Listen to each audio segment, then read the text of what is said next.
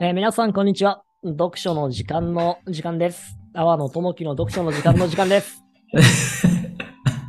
それおかしいですよね、時間ね。時間の時間って、まあまあ、そうか。 何かおかしかったですか おやどの、どの、どの顔で喋ってるんですか勘弁してくださいよ、星野さん。 読書の時時間間の時間、4、四回言いますからね、時間をね。10秒間だ。失礼しましいえいえ、あの、た。はい。よろしくお願いします。阿波野今回もですはい、星野です。よろしくお願いします。今回も仕事なんか生きがいにするな、生きる意味を再び考える。はい。泉谷幹事さん。はい、はい。で、今回3回目ですね。前回そまうでですね。キーワード3つ、意味と意義の混同、生きる意味とは、それからラクダ、獅子、子供、三段階の子精供神の変化について、頭と心と体について、そして、えー今の時代、どのように子供を育てれば正解なのかを青野さんが教えてくれてました。ははいい、事前で教えてないで しょ。教えてなかったっけ教えてない、教えてない。星野さんが教育論について語ってたっていう。はい。普段を巻いておりましたね。多分ね、最近のね、星野さんになんかそういう思うところがあったんだろうなっていう、あるよね。ありますかあるよ。ね。難しいよね。本当に。まあ、2歳か、ありますよね。うーん。いや、最近あった話で言うとね、はい。えー妻が昔の高校の同級生のママ友に会いに行ってたのよ。うんうんうん。で、そこで、同い年の子供がいるのよ。ああ、なるほどね。うん月齢も。近くて。うん。で、その子が、なんと、70ピースのパズルをうん。うまく組み立てられていたと。すごいですね。70ピースだと多分、小5、6歳とかそれぐらいじゃないですかね。そのぐらいですかねうん。 2歳、今、3、4ヶ月ぐらいですよ。うん。で、対してうちの息子は今、6ピースのパズルをうまくはめられてないわけです。うんうんうん。で、それを見て、なんかね、妻を教えたくなっちゃってて。まあ、なりますよ。比較しちゃいますよね。ほら、こっちに雲があるでしょつって、お空があるでしょって、これを見てごらん。そしたらそこにはそれ入らないはずでしょってなってて。うん。でも、やめろそうだつって。うん。あ星野パパは怒ったまママに対して。あクソくらえつって離婚だつって、それは言ってないで し ょ。それ言い過ぎでしょ。心の中で。うんいやいや、まあでもさ、パズル別にできてもなあとかさ、それよりも今この試行錯誤をめっちゃ楽しんでる風なのを、ちょっうと、ん、うん、楽しませておこうぜって思っちゃってうん、う、ん、ううん。ん、どっかで、わあ、かりますよ。パズルは絵を見ればわかるんだってどっかでわかるだろうと思ってさ、うん、うん、うん。さすがにこうあーなるほ例えばね、20歳とかになってパズル6ピースが作れませんって人はいないわけでしょ。どねうん、うん、でもどっかでそれを自分で見つけられたらめっちゃ気持ちいいだろうなと思うのうん。うん、うよ。ん、うん、エウレカって言うと思うんだよ、多分。うん。うん。 すごいじゃないアリストテレスだっけ どっちだっけ忘れたけど。はい。うん なんかそういうものをやっぱり作っていってあげるためには街が必要だし、あー。なるほどね。うん、うんって思ったっていうのが最近あっなたるほどね話でしたよ。ああ、わかりますよ。忍耐ですよね、そこね。忍耐。うんい。やー教えたくなっちゃう。わかります僕もうん。僕も、あの、次男を、あの、自由保育うんの保育園に入れてるんで、ええもう毎日そんな、そういう感じの葛藤ですよ。えー、どんな感じいや、まあ、やっぱりその、普通のこう、一般的な保育園とか幼稚園行くとうん、当然ながらその、なんかいろんなお歌をしたり、ダンスをしたりはいは、い英はい語をしたり、体操をしたり、ええまあ、やるわけじゃないですか。うんそういうのないんですよ。うんうん。もう全くこうとにかく愛情をううん受け入れること、与えることっていうのを大事にする自由保育の園なので、うん。だからまあいいんですけど一方でこうそこを卒業し卒園した小学校に行った子どもたちは不登校がむちゃくちゃ多いんですよ。ギャップになっちゃうんだね。そうそえうそう。えうん適応できないんで、そう、それを見ると、やっぱ親としてはね、どうしてもこう心配になっても、もうすごく、いやー、もうそこら辺は悩ましいですよ、本当に。うん。なんかさ、結局教育って、あの、社会につながる階段だもんね。うん。なので、どっか一つだけ違う方向に向かっちゃうと、結果不幸せになっちゃうことってあるよね。そうですね。今のこのね、世の中で生きていくなら、はい。うん。いや、めっちゃわかる、それ。だからなんか、そう、なんか小田島隆さんって僕のうん。尊敬するエッセイストが言ってるのは、ええ。結局学校っていうのは、あの、何を学ぶって、こう見ず知らずの人の中で、うんなんとか生き抜く力、大企業とか企業で、うん。あの使えるそのよくわからないなんかこうひ見知らぬ人の中で生きていくっていう経験をするところだみたいなことを言ってうて、ん。うん。小田島隆さんそれできないからドラッグアウトしたけどみたいな話をしてて、うん。うん。うん。あそうなんですよねだからこうみんなと一緒に何かできるっていうことをが今の世の中的には OK なんですよそっちの方が生きやすいんですよそうですね圧倒的に圧倒的に生きやすいそうですねううんんただそれが完全に正しいのかっつったら、ちょっと疑問は多いよね。まあ僕は脳派ですけど脳ですけどねのは、い 自我だ、自我。うん。違う違う違う僕は脳ですようんだから言ってしまえば大企業でうまくできる人っていうのは、はいまあそれはそれで素晴らしいと思うんですけど、うん。まあ大したことないと思いますけどね僕から言わせると、うはいん。合わせで生きていくのが得意な人っていうそれだけだと思いますけどねそういう話になっちゃうんだよね。いわゆるラクダ型人生的なものラクダにはい大半がなっちゃうんだよね。そうスーパーラクダが大企業で働いてる人だと思いますよそうですよね。うん。いや、わかる。でその中からこう、うんあのね獅子になった人がベンチャーとかスタートアップを作っていって、まあいやもしくはね、そのラクダ率いた超大ラクあそうですダね軍団を作れたりもするから、獅子がね。ねでその中でね京セラの稲森さんみたいなうん。あの、うんもう最終的な最終形態の子供みたいな人も出てくるんでしょうし、もしかして。そうですね。はうん、そうそう。今回の話のさ、キーワード2があるのがポイントだとは思ってんだよ。い。ほ獅子のタイミングを、へよって言ってるわけでしょう。そうですね。へよそうっですね。て。うんへよと。はい。うんここがなんか、ちょっと他の論とは違うところだよねと思っててさ。うーん、なるほど、なるほど。うん。じゃあ、それ子育て育児に関してさ、うん。転換して考えると、うんいや、うんまずは受験勉強勝ち抜けとも言えなくもないわけでしょうーん。あ、なんかそういう戦うじゃないんじゃないですかね。ではないと思うんですよね。そうか、自我を持って戦うから、また別か。そう、まあもしかしたらその受験勉強に、うん、どうなんですかね。まあ、それが戦うになる人もいると思いますが、一般的な人で言うと、うんうんうん。うん、どうなんでしょうね。ちょっと違うのかもしれない。そっかそっかそっかそっか。戦のうじゃないんだね。生き抜くじゃないんだ。うん。社会そうそとう精神、誠意、全身全霊かけて、対峙せよだっけうん。そう。などっちか、どっちかというと脳に近いのかもしれない。嫌だって思う。言うそっか、その嫌だって戦い言えの方かと。それはおかしいみたいな。うんうんうんうん。だから受験がおかしいって思うんだったら、その仕組みを変えるとこういうふうに戦うとかかもしれないですし。うんうんはい。そうだね。そっちだったね。失礼しました。いえいえいえ。なるほちょっど。とね、教育のことなので、星野パパはかなり熱くなる気持ちが、ね、入って いや ー、正解が欲しいよねーと思ってさ。正解欲しいっすね。ね本当に。子育てはわかんないな本当に。うんまあ、とはいえ、教育はいずれね、社会の中で役に立つ知識、経験をするべき場所でありゃいいなとは思うんだけどう、んうんうん社会がそういう状況なのであれば、やっぱり教育もそうなっちゃうよねっていうのはあって、うん、そうですね。うん、なのうでん社会自体の変更から、えー教育を考えていかねば、不幸が生まれちゃうことが多い。そうですね。ずっと再生産されていくでしょうね。う、うんでこうだから役に立つ教育はダメってこの泉谷さんの本にも書かれてるんですけど、うん、あの学校で社会に会社員になった時に役に立つだけの教育をやるのは本当無意味だって。はい。はいはい。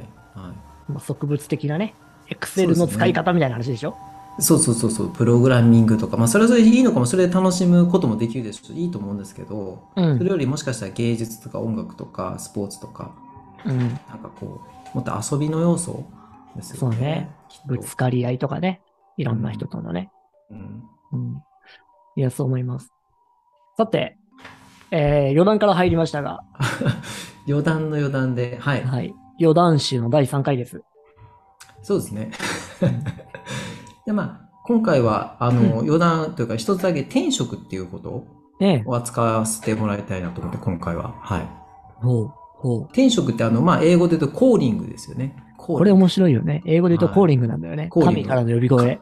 そう、神から、そうです。いあの、決められ、あの、与えられたものみたいな感じだと思うんですけど、今結局その転職ってはいいう言葉が結構誤解されてるんじゃないかって、この泉谷さんも言ってて、僕も、ああ、そうだなと思うんですね。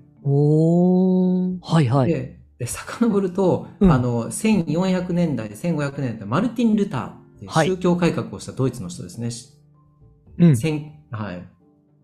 修道士か、もともとは。うんが、うこんうんの、まあ、ドイツ語に聖書を翻訳しましたよっていう、まあ、その方なんですけど、うん。あの、この方について、マックス・ウェーバーっていう人うがん本を出して分析してるんですよ。でそれで言うと、うん。えっと、マルティン・ルーターが天職っていう、えー言葉の、言葉を拡大解釈しちゃったんじゃないかって言ってるんですよ。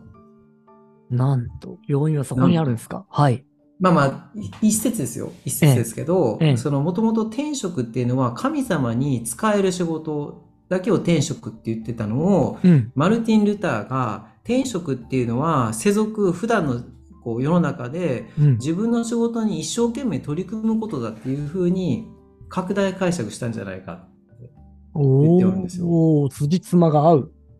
そう。で、そうなると、あの、一生懸命働くこととか、うんえっと、売上利益を上げるために一生懸命働くことが素晴らしいことだっていうような、えー認識がこう広がっていった。で、それは資本主義を加速させたんじゃないかっていう、そんな、まあちょっと、お大雑把に言うと流れがあるかもしれない。えー、よくわからない。よく わからない。え、天職の定義はが今どうなってたの天職もともとはその神様に使えるっていう、まあ、神官とかですよね多うん分おそらくですけど、すごい限定されたものをそうじゃなくてルターがこうんう広げた、うんそれに自分の、えっとまあ、手掛ける仕事を一生懸命やることとか、うん与えられた仕事を頑張ることとか、まあ、自分に合った仕事を探すとか合った仕事を探すじゃないかな、まああの与えられた仕仕事が天からの仕事であるっていう、だからうんそれを一生懸命頑張れよっていうそう話だそうったそうのかそう。そうそういうふうなるにほど持ってったそうそうはいはいはいはいで、そこから働くことは素晴らしいことだっていう、労働教っていう、労働の教ですよね。教ってあの、うんうんえっと、宗教の教っはい。ていう話を、まあ、泉谷さんもされてるんですけど、まあ、我々もそうだと思うんですけど、働くことは、頑張って働くことを悪いことだって思ってないじゃないですか、基本的に。そうどっちねか。というと、いいことうん。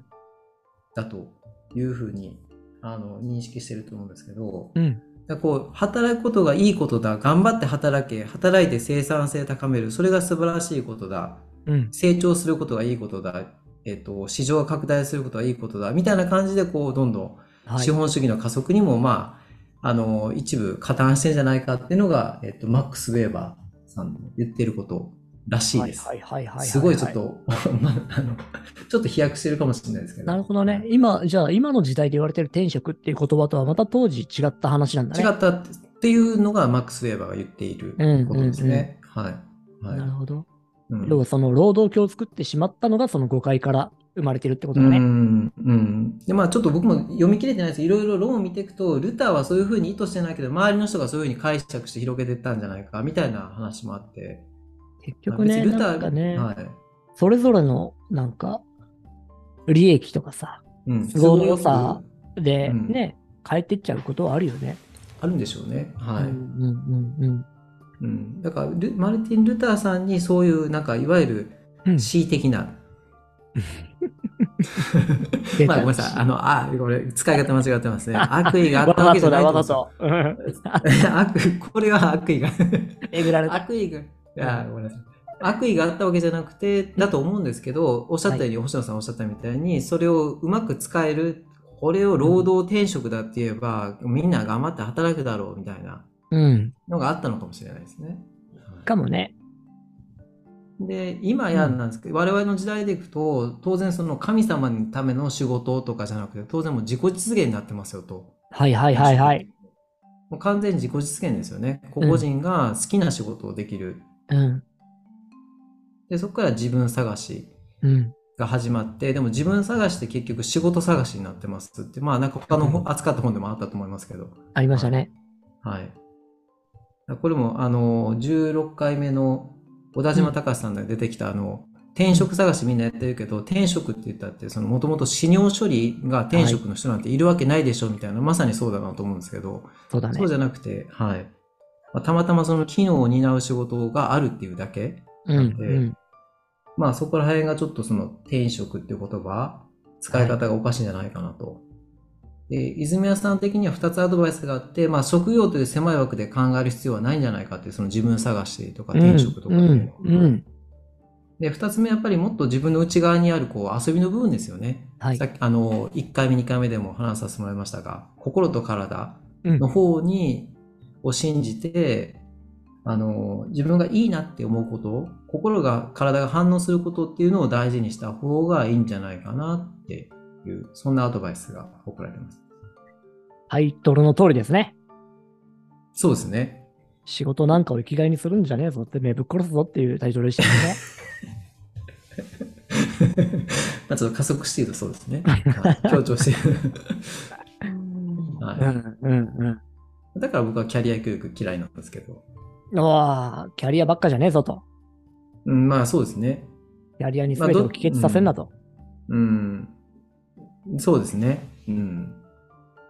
まあ、それは一つで、別にいいと思うんですけど、うん働くってことの中でこうやりがい見出す方も全然いてはいいと思うんですけど、そっちにこう強調しすぎると、うんまあ、そうじゃない人ですよね。うん音楽やりたいとか、わかんないですけど、もっと、あの、なんだろう、鉄道てっちゃんになりたいみたいな、うんうん。取ったら、苦痛じゃないですか、と思いますけどね。はい。なんかね、この話でふと思い出す生き方があってさ、はい。あー田中一村さんって知ってる、田中一村さん。いやいやいや、存じ上げず。うん、田中一村さんっていう人がいてさ、ほうほえー奄美大島に、あ、画家さんなんだけど、うほうほうほう。奄美大島にその人のあ出美てくる術館があって、本当だ。で、意外と全国的にも有名な人らしいんですけどね。ね。えーこの人晩年、絵を描くために、えーそしてその絵を描くモチベーションうんうん。を得るために奄美大島に移住してる人うんなうんんですうよ。んで、奄美大島では、えー食うためだけうん。うんうに、ん。大島紬っていう奄美大島のね、うんうん名産品の職人をやって、おそれでギリギリのお金を得て、で、うん自分で絵を描くっていうことーだけをしていった。で、、生きているうちは、ご存命のうちは、そんなに評価もされなかったんだよ。ね、なんか書いてありますね。う。うんん。ちなみにこの人はね、あの、振動で、うん、もう若かりし頃から日本画のね、エリートとして。へえ、そんな人なのに、評価されなっかったんだ。た。そうそうそう。ね、なんかそのね、生き方ああ。みたいなものが今にすげえしっくりきたなと思ってさ。ああ。でも最後は非常に満足して生きてたんじゃない、暮らしてたんじゃないのかな。うん、うん、うん、うん、うん、うん。いや本当だ、なんか独特な絵が描かれますね。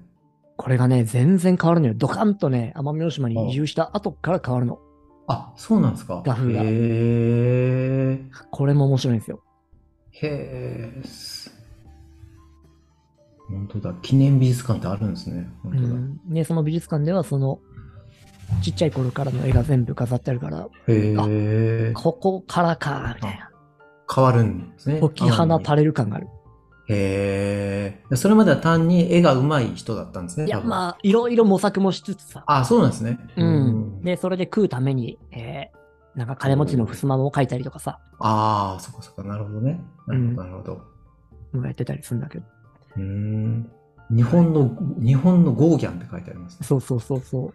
へいいね。まあ、そこで言うとね、アーノさんは日本のニーチェですけどね。え。いや、全然無理です。 勘じ弁してゃくあ、ださい。じゃあ茨城のニーチェ。じゃあそれもね、恐れ多いです。やめてください。やめてく ださうんまあ、言うのは自由だなと思ってい。さまあ、先生、 殺されますんで。えー、こんな田中一村さん。えー、存じ上げず。1977年に亡くなってるんだ。うんまあ大事なポイントは、仕事ばっかりにとらわれんなよって話でしょ。うん多分そうですね。うんうん仕事ってやっぱり意義ね、意義を感じやすいじゃないですか。わかりやすいじゃないですか。わかりやすい。練習数であ値っ化たりとかもしやすい。肩書きもわかりやす所属いる企。業、うんうん役職、うんなので、どういう活動に自分の心が惹かれて、で、そこでやっていくことで調和が得られるかを、こうね、感じるっていう、そうですこのね。機能をね、うん取り戻していかなきゃいけないいけないわけよね。うんうん。その結果仕事は、まあ、社会に役に立つことをやりましょうと。うんで、それで、えー生きていくためのお金も得てうんいくことは、まあ、や、や、やらな、ならんすけど、うんうんそれは別にいやも自分の心とリンクしてなきゃいけないわけでもない。うんうんでもしかしたらね、さっきの田中一尊さんも、今の時代だったら、その、それこそ SNS とかあれば、うんむっちゃ売れてたかもしれないですよね。本人は売りたいって思ってなかったとしても、周りがほっとかなかったかもしれない。甘みかもねだったとしてますね。うん。多分なんかね、自分のために書くみたいなことができるようになると解き放たれたんじゃないのかなっていうのはあるんですよね。そうか、そうですよね。そうすると SNS とかやんなかったかもなっていううんうんうん。気もしたりしつつ、ほ本人はね、周りがね、やるかもしれない。そうね、そうこねん、なすごい人がいるみたいな。見つけちゃうみたいなね、うん、あるかもしれない。あるかもしれない。い。うん。多分ほ田中一尊さんは好きなことやりながら、なんかこう、もっと、まあお金もえ、お金もえだけ得るのはあれじゃないですけど、あったかもしれないですね。お金もねそうね。まあそう現代はそのね自分の認知をさせやすい時代、ある程度ためまにでやは、るっていうのはあるもんね。うん。うんまあ、それがね、間違った道に持っていくかもしれないですけどね。難しいよ。ね。うん。田中一尊さん、もし売れちゃったら違う絵描いてたかもしれないしそう。そうそうそう。 認知っていうのはどっちかというと意義だからね。ああ、まあそうですね。意義ですね。う。ん。いいですね。意味って分かんないですもんね。プロセスとか、その人の内側にあることとかって分かんないから。ねえ。意味ねうーん。でもこの意味があることもやってみないとわかんないってことだよね、きっとね。うん、そうですね。意義ばっかり求めてると、多分む無理ですね。で、例えばさっきさ、えーめんどくさいことをやりましょうっていう話とか、うん。えーっと、即興的なことやりましょう的な話が、えーそのそうで意すね味を探すコツだって書いてあ、いてたと思うんだけど、そうですね。2週目にね。はい。要はこれまで避けてきてることをちょっとやってみようぜって話だとも、俺うはんうん勝手に補足して捉えてて。うん、うん、うん。だと思います。で、その時に、心がどう反応するのか見ておいて、そう。えってことよね。そうそう、そうだと思います。そう。うん。そう。やってみたらなんか、すごい、なんか没入できたとか、だったらもしかしたらそれがすごくいいのかもしれないし。